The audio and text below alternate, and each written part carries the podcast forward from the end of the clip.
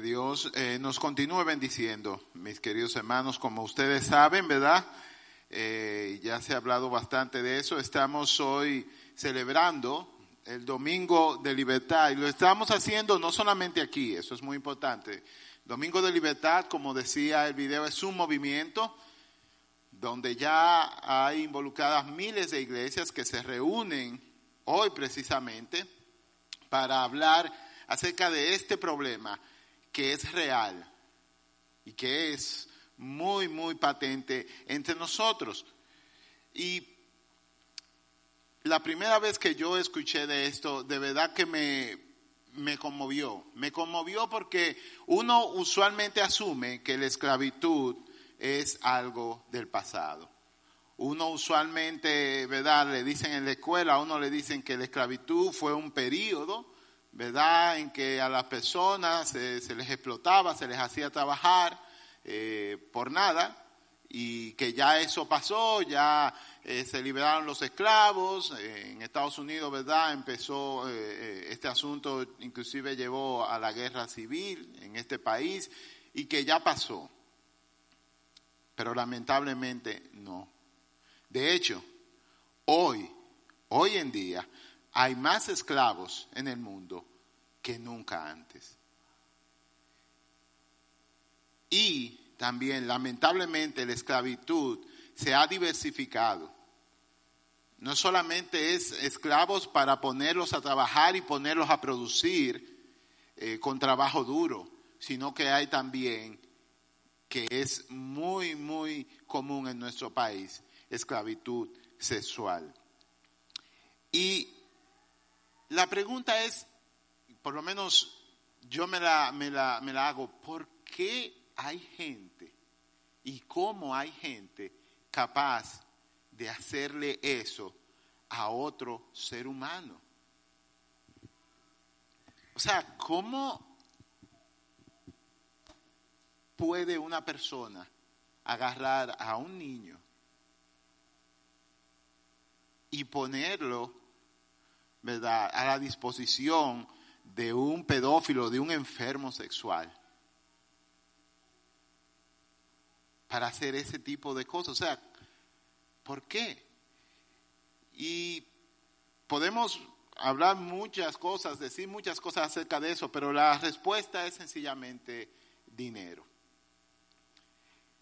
Según la Organización Mundial del Trabajo, el negocio de la esclavitud deja 150 billones de dólares al año, 150 mil millones, a lo que no están acostumbrados con lo de billones, 150 mil millones de dólares al año, siendo la tercera actividad ilegal más productiva en el mundo, año tras año.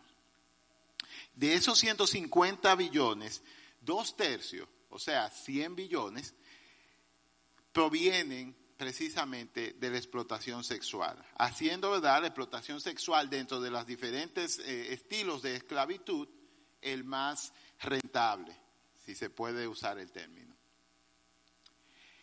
La explotación sexual, ¿verdad? Esta modalidad de esclavitud le deja a sus perpetradores, en promedio, alrededor de 21.800 dólares por año por víctima. O sea, cada prostituta, cada niño explotado, más o menos le deja a su explotador eso por año, según un estudio de la Global Financial Integrity. Y eso es a nivel global, pero nosotros no nos quedamos atrás como nación. Lamentablemente, nuestro país tiene un muy, muy mal récord en los asuntos de explotación sexual. Según un estudio de Place en el 2014, en el Gran Santo Domingo, o sea, donde estamos ahora, sin incluir municipios ni, ni todas las otras cosas que hay, ¿verdad?, por debajo del Gran Santo Domingo existen alrededor de 8 mil centros. Eso es aquí en el Gran Santo Domingo. Y eso fue en el 2014. Y la tendencia, lamentablemente, es a la subida. pero tenemos solamente estos datos del 2014. Hay más de 8.000 centros, que usted le puede llamar prostíbulos, eh, burdel, casa de cita, centro de masaje, ¿verdad? Ahora hubo un tiempo en, ¿verdad? Todos vieron cómo eso proliferó aquí, de que centro de masaje, ajá. Eh, ¿Cómo que daban masaje, verdad? Ok, vamos a dejar esta conversación ahí. Pues. Pero el asunto es que en el 2014 habían 8 mil lugares de ese tipo solamente aquí en el Gran Santo Domingo. Y de esos 8 mil lugares, un 36%, o sea, 2.880, tienen presencia de menores de edad.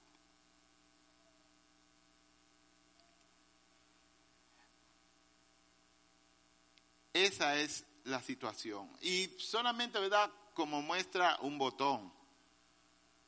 ¿Cuántos de ustedes han ido aquí a Sosúa de noche? No tengo que eh, hablar más, ¿verdad? Es increíble.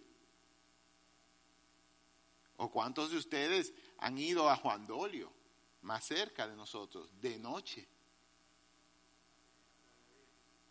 Exacto, hasta de día. Muy bien.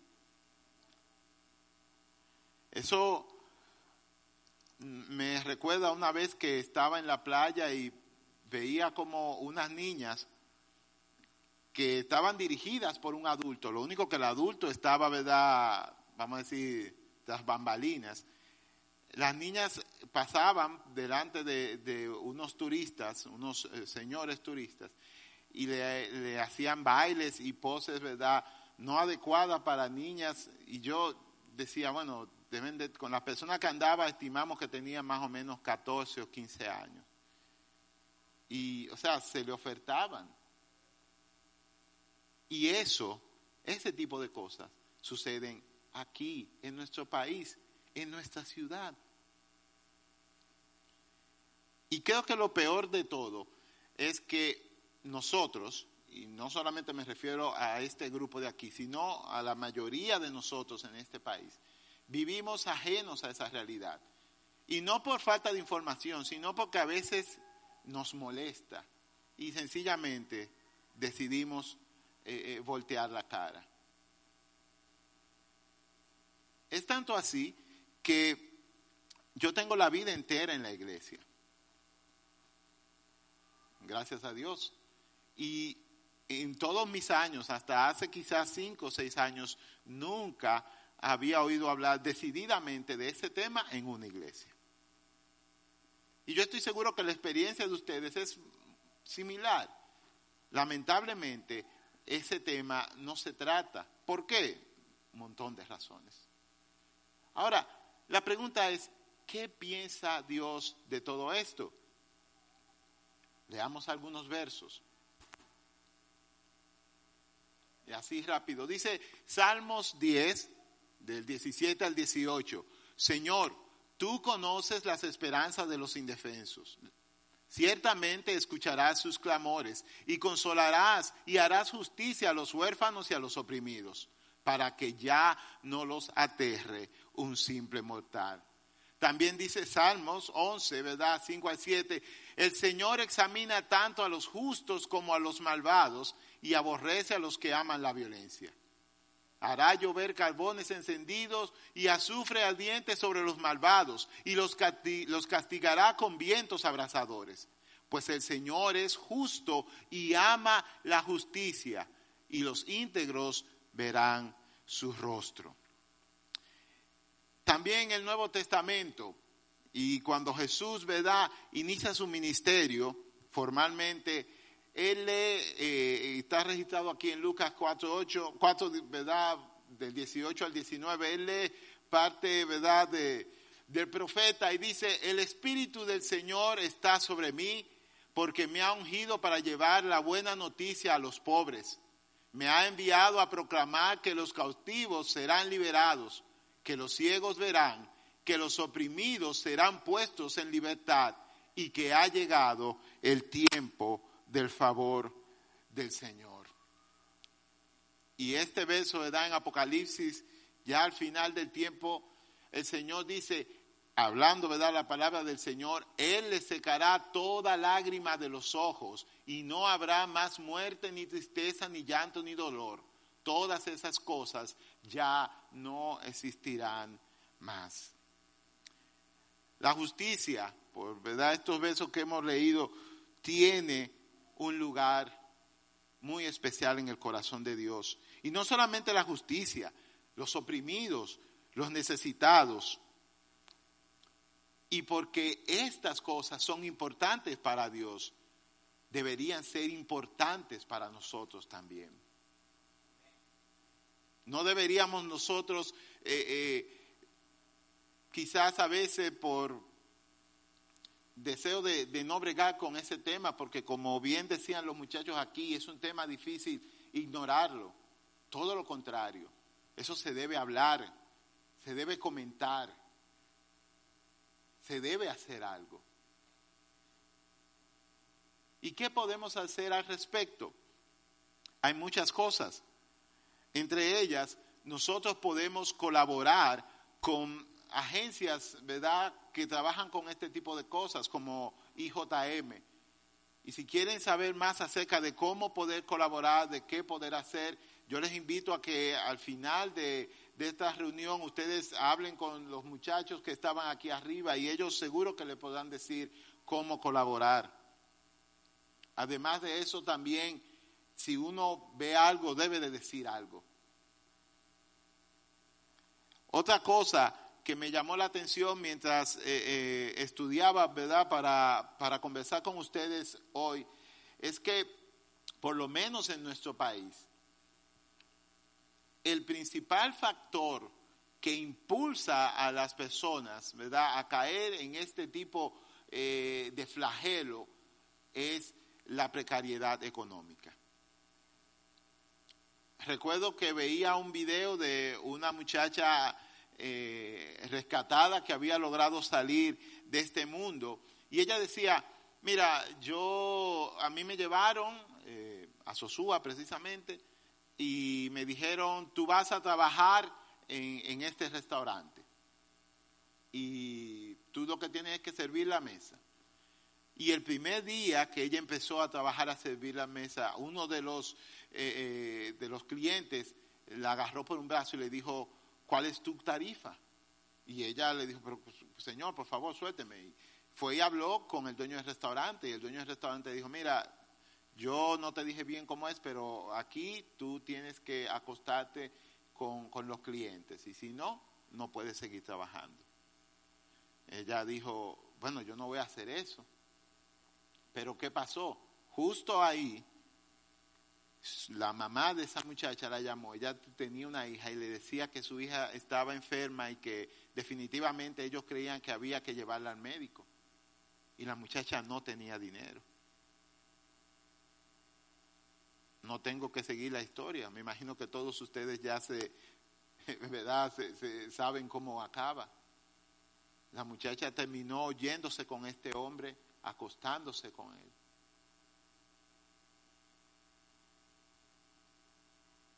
Y esa historia se repite en este país día tras día tras día. Y es fácil de ver por qué. La tasa de desempleo en este país anda alrededor del 10%, a pesar de lo que diga el gobierno. Y, y la tasa de desempleo en mujeres es el doble que en hombres. Hay más mujeres, hay el doble de mujeres desempleadas en este país que hombres. Por lo tanto, la presión económica es mayor. Además, cuando una pareja se separa, o cuando una, una muchacha queda embarazada en la calle, ¿con quién se queda el niño? Con la mamá. O sea que a quién le cae la carga económica de ese niño? A su mamá. O sea, ven cómo es una espiral eh, maligna que impulsa a las mujeres, en este caso particular, a caer en eso. Pero no solamente eh, me quedo ahí. También en este país la tasa de eh, analfabetismo es alrededor de un 10%, un 9 punto algo por ciento. Entonces, lo que yo pienso es, si más personas pudieran, ¿verdad?, desde niños, no ser, no ser analfabetos y pudieran acceder a una educación, ya sea universitaria, ya sea técnica, eso de seguro que reduciría, ¿verdad?, las oportunidades de caer en explotación sexual. Así que una forma en la que nosotros podemos colaborar es prevención. En este país existen miles de programas, ¿verdad?, de apadrinamiento de niños con escasos recursos para ir a la escuela. De hecho, nuestra iglesia tiene un programa de apadrinamiento para niños de escasos recursos. Así que si tú quieres colaborar de alguna manera para reducir este problema en este país, qué mejor manera que hacerlo, ¿verdad?, preventivamente. Así que, ya para finalizar, lo otro que nosotros podemos hacer, y que no por ser último es menos importante, es orar. Dice 2 Corintios 10, ¿verdad? De 3 al 4, somos humanos, pero no luchamos como humanos. Usamos las armas poderosas de Dios, no las del mundo, para derribar las fortalezas del razonamiento humano y para destruir argumentos falsos. Como bien decía una de las muchachas de, eh, de IJM, perdón, aquí, eh, nosotros somos colaboradores de Dios. Dios de verdad que no nos necesita, pero nos invita, nos llama, y no porque Él vaya a sacar nada de eso, no, todo lo contrario, los beneficiarios somos nosotros. Así que yo quisiera hoy que ustedes ahí en sus eh, eh, lugares se reunieran grupos de tres o cuatro, por favor. Vamos, denle, denle, denle, denle. Y vamos a orar. Vamos a orar.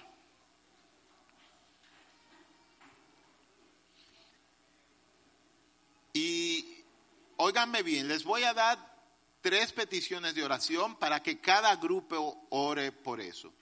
Reúnanse, vamos, aquí en el medio, parece que no hay ánimo aquí. Por favor, vamos, vamos, vamos, vamos. Y esto es serio, mis hermanos. Yo les animo a que mientras ustedes están ahí, piensen en los niños que, que son explotados las personas que son forzados a hacer cosas indecentes. Sencillamente para que otro tipo, que quizás es, mucho peor que ellos, gane dinero. Piensen en eso por un momento. Por favor, salgamos de la burbuja, ¿verdad? De que vivimos cómodos, de que vamos allí. Piensen que Hoy, cuando tú te vayas a tu cama a descansar, hay otra persona que se va a ir a su cama con el corazón roto, sin dignidad, abusado, vejado. Piensa en eso. Yo creo que Dios quiere que, que veamos como Él ve. Así que mientras ustedes están ahí, por favor, oren por esto. Oren primero por las víctimas, las que ya han sido liberadas, para que su restauración sea completa. No es solamente la liberación, quedan traumas. Para que todo eso sea removido por el poder del Espíritu Santo. Y para que las víctimas, víctimas, perdón, que aún siguen cautivas, sean liberadas y restauradas lo más pronto posible.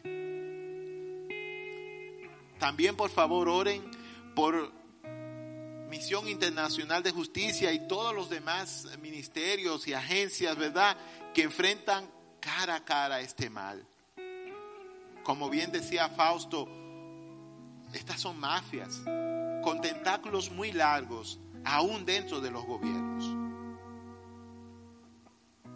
Oren para que Dios le dé, ¿verdad?, protección, entereza, fortaleza para cumplir con este llamado. Y perseverancia para lidiar con todos los obstáculos que se presentan. Y por último, por favor, yo les pido que oremos por los gobiernos. Lamentablemente la esclavitud subsiste en gran parte por funcionarios corruptos, por funcionarios indiferentes. Oren para que el Señor llame arrepentimiento a esas personas y para que se apliquen políticas que no permitan que este mal siga ocurriendo. Oremos.